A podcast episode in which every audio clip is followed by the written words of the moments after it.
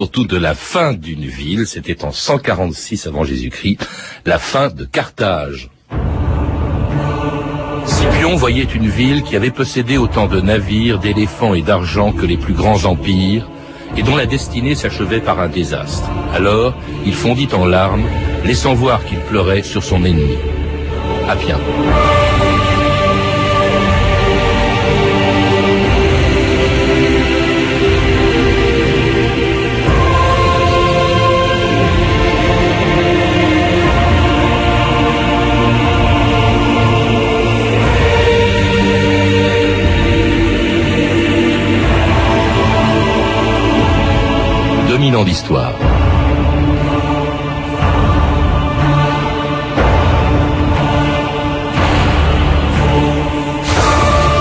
On dit que sur les ruines de Carthage qu'il venait de détruire, le Romain Scipion s'était mis à pleurer. Méditant sur la fragilité des empires, il venait d'apprendre que la femme du général carthaginois qui défendait la cité avait préféré se jeter du haut des murs de la citadelle plutôt que d'implorer la pitié des Romains.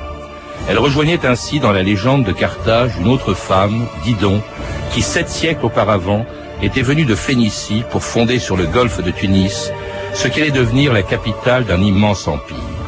Carthage, qui 600 ans après sa fondation, était devenue si puissante qu'un de ses généraux avait fait trembler le Sénat romain en réalisant dans les Alpes un des plus grands exploits de l'histoire militaire. Je vous le répète, c'est seulement un fou ou un imbécile qui peut tenter de traverser les Alpes avec des milliers de soldats et un troupeau d'éléphants. Écoutez Écoutez Silence Hannibal est en train de passer les Alpes. Nos garnisons sont partout en fuite. Rutanius connaît bien ces montagnes, il retardera la marche du Carthaginois. Les Carthaginois Voilà les Carthaginois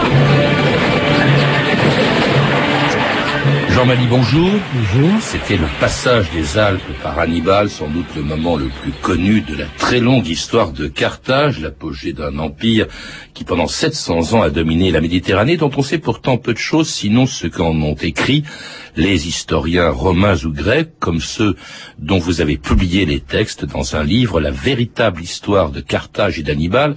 Alors elle est racontée par Polybe, par tite ou par Appien, mais est-ce que euh, l'histoire, une histoire de Carthage racontée par ses ennemis ou par ses adversaires, ça peut être une histoire objective euh, Pas tout à fait. C'est vrai que euh, il y a quand même un, historien euh, qui est Polybe, grec exilé à Rome, qui a tenté de donner une version la plus objective possible de cette histoire. En ayant lu les textes de certains historiens carthaginois qu'il a trouvés dans une bibliothèque, dans la bibliothèque de Persée, le roi de Macédoine. Et donc, il a tenté, c'est le seul qui est pu tenter euh, d'être objectif par rapport à Tite ou. Parce que la, bibliothèque de Carthage a été détruite en même temps que la ville en 146, si bien que tous les livres ont été dispersés ou ont disparu, d'où l'absence ou en tout cas l'insuffisance des, des sources, euh, y compris. Alors c'est pour raconter l'histoire justement d'une ville euh, qui commence par un très beau conte de fées. Hein, c'est une princesse phénicienne qui a quitté sa ville de Tyr pour aller fonder Carthage. Oui, c'est tout à fait ça. D'ailleurs, euh, Virgile euh, reprend cette histoire euh, pour en faire une histoire d'amour entre Aîné, le futur fondateur de Rome, et, et Didon. Didon, cette femme, oui. Elissa. Hein, voilà, c'est ça. Didon qui accoste sur la côte africaine et qui demande aux Africains du coin de si elle peut fonder, prendre une, une partie de, de, la terre africaine pour fonder euh, une ville. Et euh, les Africains en rigolant euh, lui disent ben oui vous pouvez la fonder mais elle n'aura la surface que d'une peau de, taureau. Et le côté rusé des Carthaginois qui sera repris souvent par les Romains est là déjà et elle propose de découper cette peau en lanières et de faire le tour de la ville avec toutes ces lanières. Et de créer ainsi donc euh, une ville plus grande sur la Birsa. Birsa, ça veut dire taureau cuir, pour cuir, oui, c'est ça. C'est ça. Hein et donc le, la citadelle de Carthage. Voilà, le site Birsa, euh, la citadelle de, de Carthage, euh, donc. Ça peut dire ça. Ça vient de Carthage en phénicien, qui veut dire ville, nouvelle. Alors c'est une toute petite ville au début, elle est d'ailleurs fondée à peu près en même temps, à un siècle près, en même temps que Rome, mais alors elle va se développer infiniment plus vite que, que Rome. Rome qui va rester dans un périmètre très étroit pendant très longtemps, alors que Carthage devient très vite un grand empire maritime, Jean Mali. Oui, euh, Carthage, tout, le, commerce de Carthage euh, évolue euh, en Méditerranée.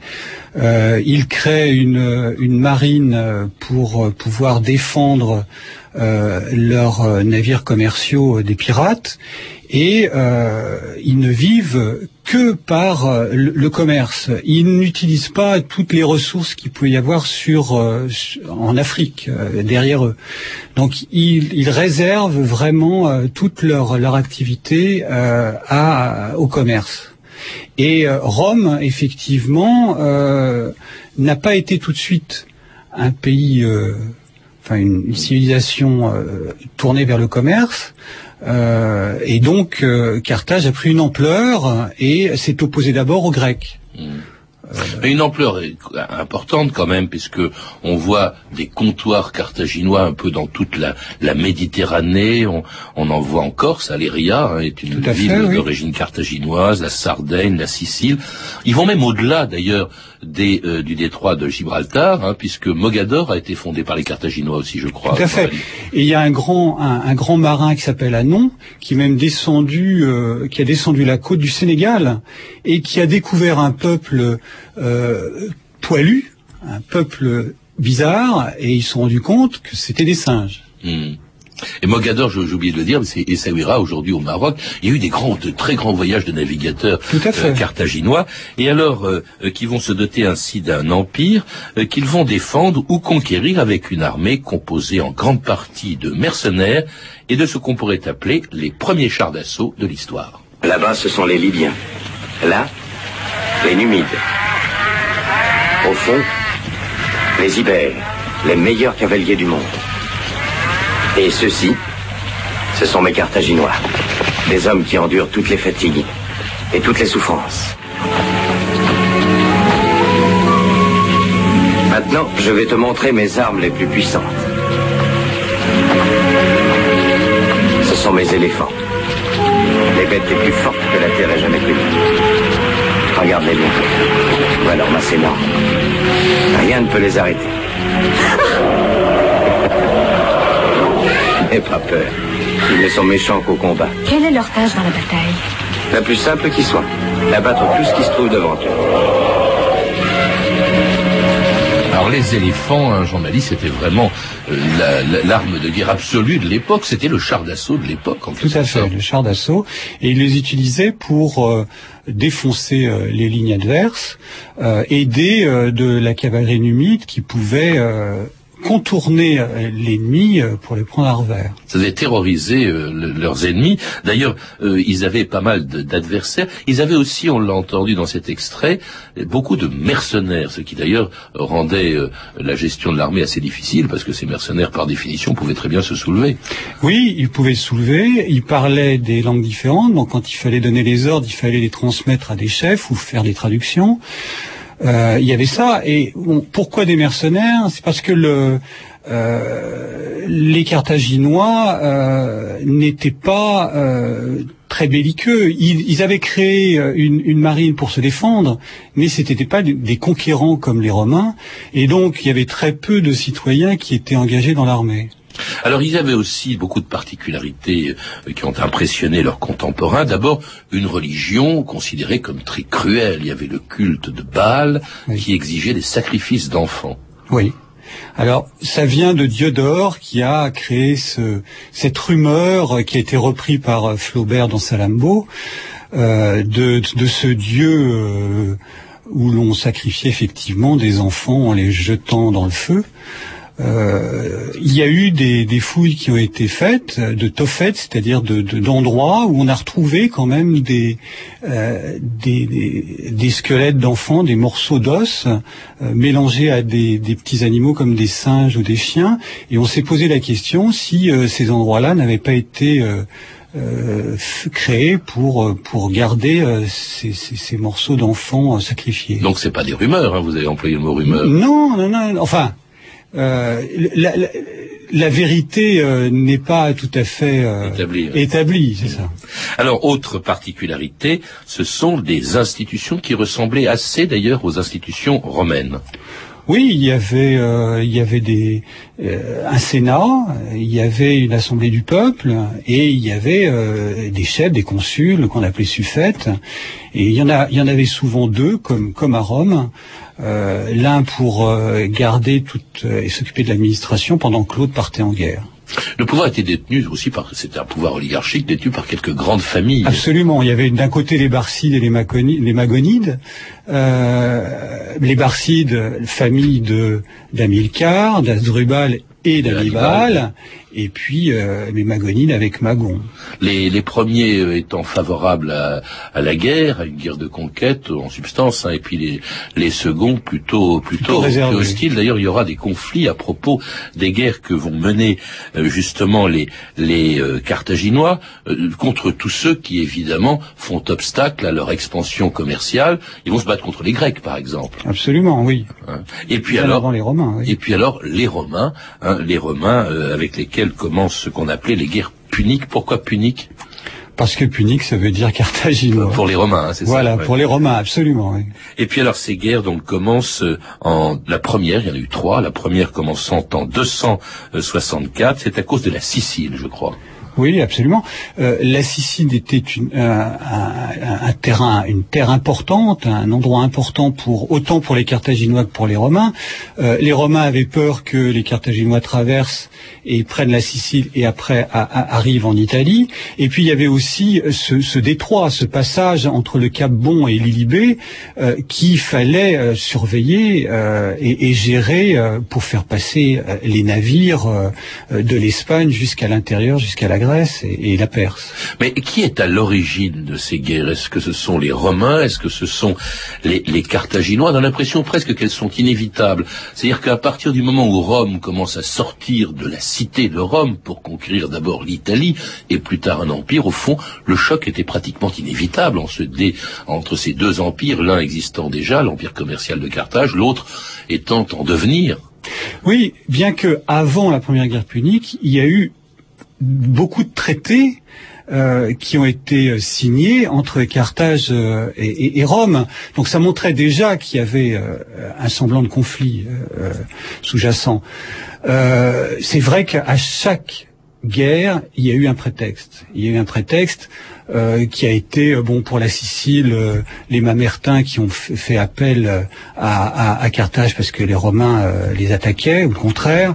Donc et puis après la deuxième guerre punique et la troisième guerre punique, il y a aussi eu le prétexte de Massinissa qui a été qui a attaqué le Numide, voilà, qui a attaqué Carthage les autres se sont défendus. Et... Pour faire un très mauvais jeu de mots, c'est pas parce qu'on avait parlé sèchement à ce numide, comme disait, comme disait euh, Goscinny dans un de ses, dans une de ses BD d'Astérix. Alors en tout cas, euh, ces guerres aussi probables. Alors la première est perdue, c'est une guerre, une bataille essentiellement maritime, et par laquelle Carthage euh, perd la Sicile, doit payer un très lourd tribut, ce qui provoque une révolte de mercenaires et qui fait que le, on commence, à, ces mercenaires, on les envoie dans une nouvelle partie de ce qu'on appelle euh, l'empire euh, carthaginois, c'est-à-dire en Espagne, hein, avec euh, par exemple la fondation de Carthagène. Oui. c'est ça qui va déclencher la deuxième guerre punique.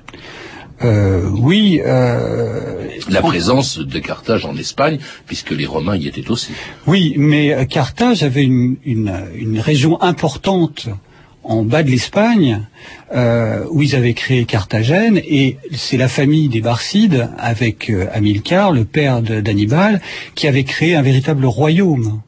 Et euh, dans cette région, il y avait des mines et qui permettaient, euh, qui avaient des richesses importantes et qui ont permis après euh, d'aider à, la guerre et, de payer la guerre en, en, Italie. Alors justement, cette guerre, c'est la deuxième guerre punique, c'est la plus célèbre. Elle commence en 218, justement en partie à cause de l'Espagne, et pendant laquelle Hannibal, après avoir franchi les Alpes, allait se distinguer dans une des plus grandes batailles de l'Antiquité, la bataille de Cannes, dans le sud-est de l'Italie. C'était le 2 août 216 avant Jésus-Christ. De cette journée dépend le destin de Carthage. Si la bataille est perdue, un grand nombre d'entre nous seront anéantis et les autres seront réduits en esclavage. Mais si nous vainquons, nous serons maîtres de la ville de Rome et de tout son empire. Hannibal Les Romains commencent à avancer Que le centre se replie et cède du terrain. Les Romains vont donner dans le piège. Allez tous rejoindre vos commandants. Et qu'aucun soldat romain ne quitte Cannes vivant. Baron est encerclé Conduisez-moi Paulus Emilius Bien des pères ont à pleurer un fils aujourd'hui.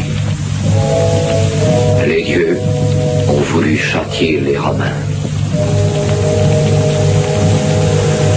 Alors vous le rappelez, plutôt Tite-Live hein, le rappelle dans votre livre, Malice, c'est véritablement un carnage. Hein. Je cite Tite-Live à cette bataille de Cannes, euh, Tite-Live qui euh, considérait qu'il y a eu 50 000 Romains euh, qui ont été tués ce jour-là et qui disait « Là gisaient des milliers de Romains, fantassins et cavaliers, pêle-mêle, comme le hasard pendant le combat les avait réunis. » Certains, se levant du milieu des cadavres sanglants, réveillés par le froid du matin qui pinçait leurs plaies, furent tués par les ennemis. Certains même parmi les gisants furent retrouvés vivants, les cuisses ou les jarrets coupés, et ils mettaient à nu leurs cous et leurs gorges en demandant qu'on répandît ce qui leur restait de sang.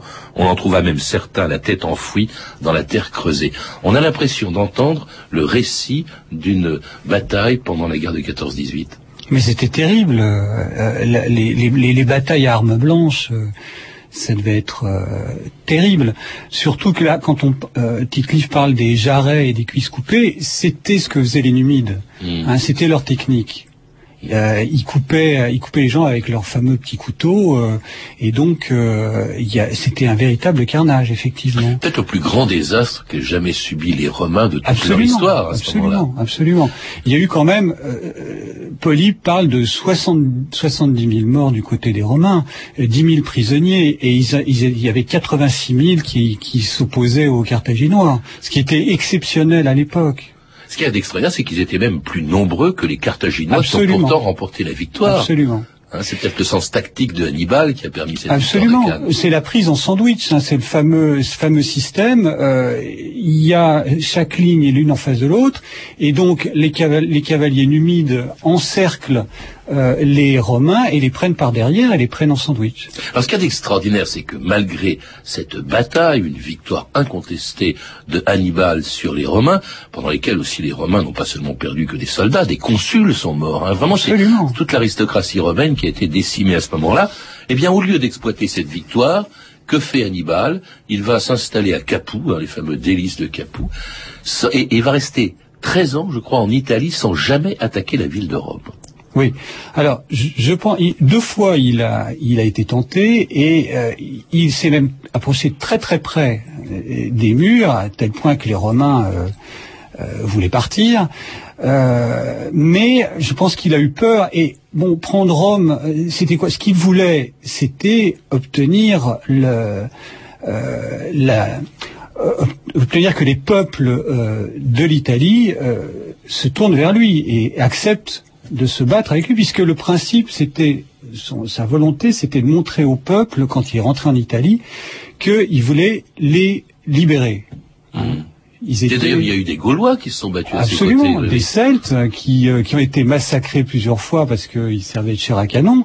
Et euh, effectivement, euh, ce qu'il voulait et ce qu'il a essayé euh, jusqu'à la fin, quand il a été coincé euh, dans le Brutium, c'est-à-dire vraiment au bout de la botte italienne, c'est de, de conquérir tous ces peuples et de, de les amener à, euh, à être avec lui À se dresser contre les Romains. oui. à se dresser contre les Romains. Donc ça a été des villes prises par les Carthaginois, repris par les Romains d'une façon euh, rusée ou euh, de façon forcée en les assiégeant.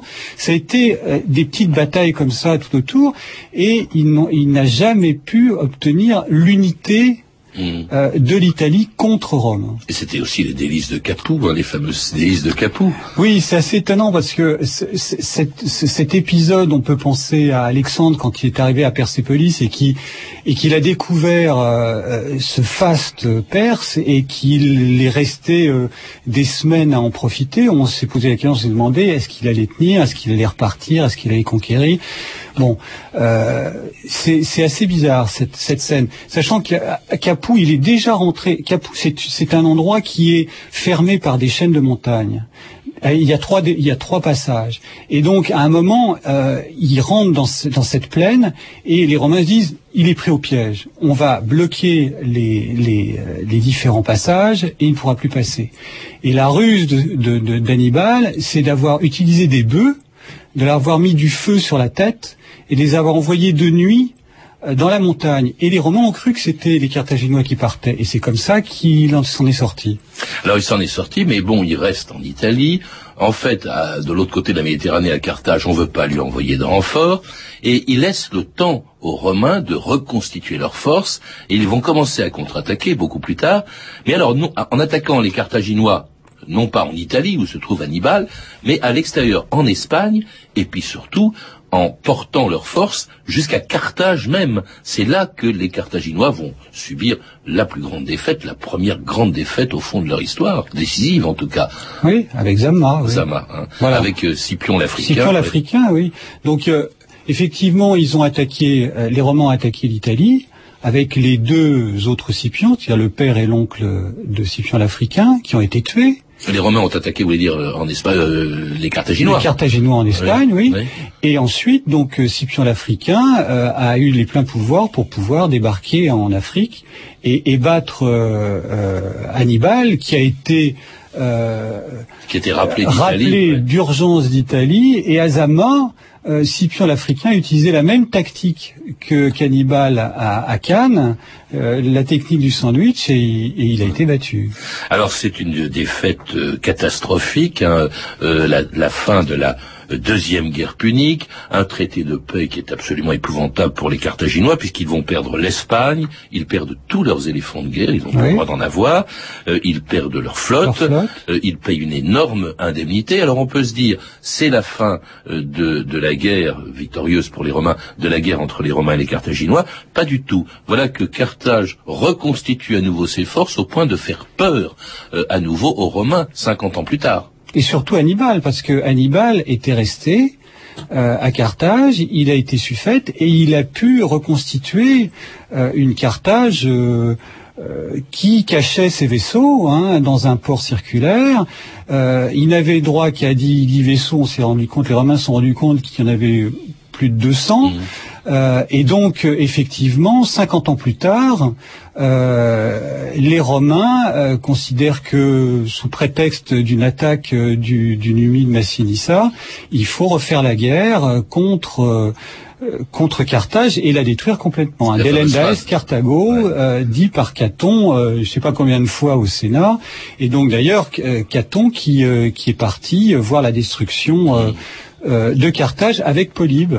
Alors euh, Caton qui est parti euh, pour voir la destruction de Carthage détruite par le petit-fils de, de euh, Scipion l'Africain, Scipion, Émilien. Scipion Émilien, qui arrive devant Carthage, qui assiège euh, la ville, c'est la troisième guerre punique, qui assiège donc la ville de Carthage, euh, et euh, qui euh, justement va prendre la ville et détruire la ville après trois mois de siège. Toi va dire à Asdrubal que Scipion est prêt à recevoir le messager du Sénat de Carthage si celui-ci accepte sans les discuter les conditions de paix de Rome. Demain, ce sera notre tour d'attaquer et de reprendre la Birsa. Et ce sera la fin de Carthage.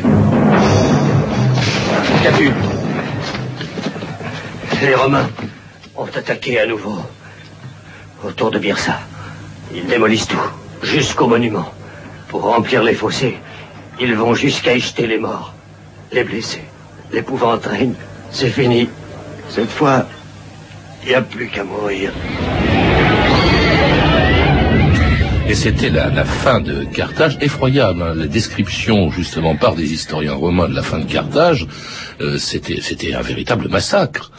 Oui, euh, Appien raconte euh, ces scènes où euh, les Romains rentrent dans Carthage, ils mettent le feu à toutes les rues, euh, ça brûle dans tous les coins, les, gens se, jettent euh, par-dessus les toits, dans, les rues, et donc les, sapeurs romains pour pouvoir traverser, se faire un chemin, utilisent des pioches pour essayer de, jeter les corps dans, euh, dans tous les sens. Et donc, il y a une description de Appien de ces corps qui sont euh, euh, tout droit, euh, les pieds en l'air ou la tête en l'air, euh, plantés dans les décombres, c'est terrible. Hommes ou femmes, on a même parlé à cette époque-là d'un des premiers génocides de l'histoire. C'est tellement ça a été parce qu'il fallait vraiment éliminer la, la, population. Il y a eu des quantités incroyables de morts. Il y a eu la femme d'Asdrubal qui s'est jetée du haut de la Birsa euh, avec ses enfants hein, pour ne pas subir l'affront que représentaient les Romains.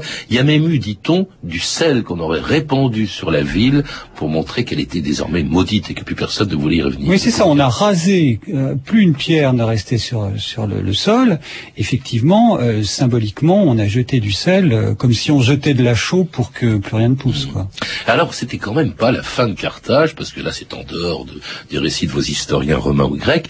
Mais Carthage a continué, a survécu malgré tout, puisque plus tard, ça deviendra une grande colonie romaine. D'ailleurs, la plupart des ruines que l'on voit aujourd'hui ne sont pas des ruines de l'époque des Carthaginois, mais de l'époque des Romains. Des Romains, oui, absolument, oui. Euh, puisque César euh, va la reconstruire. Hmm. Euh, et puis plus tard, effectivement... Ça devient une capitale romaine de l'Afrique. Absolument, oui. Alors il y a eu aussi, évidemment, toujours quand elle était romaine, un grand foyer du christianisme plus tard. Oui. Hein, avec Saint-Augustin. Saint Augustin, oui. Et puis après, c'est Carthage arabe, bon, voilà. Et puis les Vandales, avant les, hein, les Vandales. Alors dont on dit qu'ils n'ont pas été aussi vandales que cela, parce que euh, ils ont plutôt euh, conservé la ville romaine qu'ils avaient trouvée euh, devant eux, les Byzantins également. et puis alors ce sont les Arabes en 698 qui vont détruire définitivement Carthage, tout simplement pour reconstruire la ville de Tunis à côté. Mhm. Hein. Qu'est-ce qui reste justement aujourd'hui de, de cette ville de, de Carthage, puisque quand on la visite, il n'y a plus grand-chose en fait. Bah, il y a quand même, euh, paraît-il, des, des, ruines euh, qui datent euh, de la Carthage carthaginoise, puisque on a retrouvé une partie du port, on a retrouvé des, des, fosses communes où on a entassé tous ces corps qui qu'on a tués, enfin que les Romains ont tués à la destruction de Carthage. Et puis il reste une, une belle histoire hein, que racontent vos, vos historiens romains. C'est assez extraordinaire quand même parce que c'est d'abord c'est passionnant hein, les historiens romains, mais c'est vrai que on peut se dire que c'est un peu suspect, même si certains d'entre eux, alors il n'est pas romain, il était grec, si Polybe travaille a travaillé en fait sur des euh, textes euh, de d'historiens euh, carthaginois parce qu'il y en avait. Oui, bien sûr, il y en avait. Mais ces extraits, c'est comme des, des, des, séquences de films, on peut les lire de cette façon-là. Hmm. La véritable histoire de Carthage et de Hannibal, c'est justement le titre de ce livre euh, que, avec des textes d'historiens romains et grecs réunis et commentés donc par vous, Jean Mali, et publié aux éditions Les Belles Lettres. À lire également La légende de Carthage d'Asdine Béchaouche chez Gallimard euh, dans la collection Découverte et puis Carthage et le monde punique de Eddie Dridi aux éditions Les Belles Lettres également dans les collections Guide des civilisations. Avoir enfin l'exposition La Méditerranée des Phéniciens de Tyr à Carthage à l'Institut du monde arabe à Paris, une belle exposition jusqu'au 20 avril 2008. Vous avez pu entendre des extraits des films suivants, Hannibal de Ludovico Bragaglia, pardon, édité en DVD par VCI Vidéo, et Carthage en flammes de Carmine Gallon, disponible en DVD aux éditions Fabry. Vous pouvez retrouver toutes ces références par téléphone au 32 30 34 centimes la minute ou sur le site franceinter.com. C'était 2000 ans d'histoire. À la technique Mathias Alléon et Anne-Laure Cochet, documentation Emmanuel Fournier, Claire Destacan, Anne-Cécile Perrin et Franck Olivard, une réalisation de Anne Kobilac.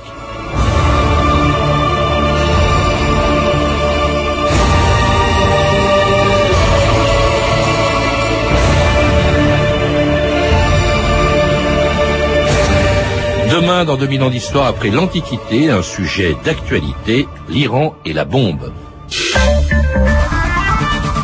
Oh, c'est pas un peu d'alcool qui va m'empêcher de voir la nuit. Mais tu parles, c'est comme si j'avais rien bu. Bah allez, on en reprend un. Non, mais on a mangé depuis. Hein. Normalement, je peux conduire.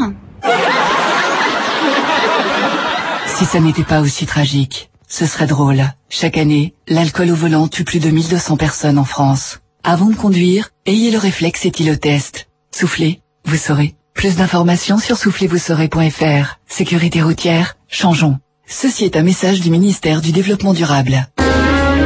Message radio EDF pour les professionnels. 30 secondes Attendez, les offres électricité gaz naturel d'EDF pour les professionnels. L'avantage d'un interlocuteur unique. Les économies d'énergie, tout cela adapté à leur activité. En 30 secondes, ce ne serait pas très pro, non? Pour vous accompagner dans vos choix énergétiques, appelez plutôt votre conseiller EDF Pro au 0810 333 776, prix d'un appel local, ou consultez edfpro.fr. L'avenir est un choix de tous les jours. EDF.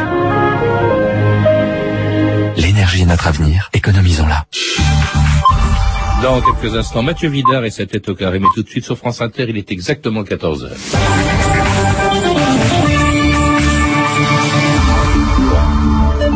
Les infos, Bruce de Galzin, bonjour. Bonjour, c'est officiellement annoncé par la procureure de Pontoise. Une information judiciaire contre X pour homicide involontaire sur les deux adolescents morts dimanche à Villy-le-Bel a été ouverte. Une décision d'abord annoncée aux familles par Nicolas Sarkozy. Une décision qui est un geste fort de nature à apaiser les esprits, selon l'un des deux avocats des familles, Emmanuel Torgman.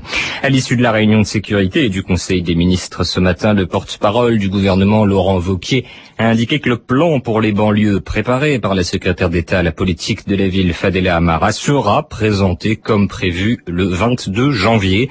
C'était une promesse électorale de Nicolas Sarkozy. Laurent Wauquiez a précisé que le but n'était pas de déverser une fois de plus des milliards, mais de cibler sur ce qui est à notre sens le problème aujourd'hui.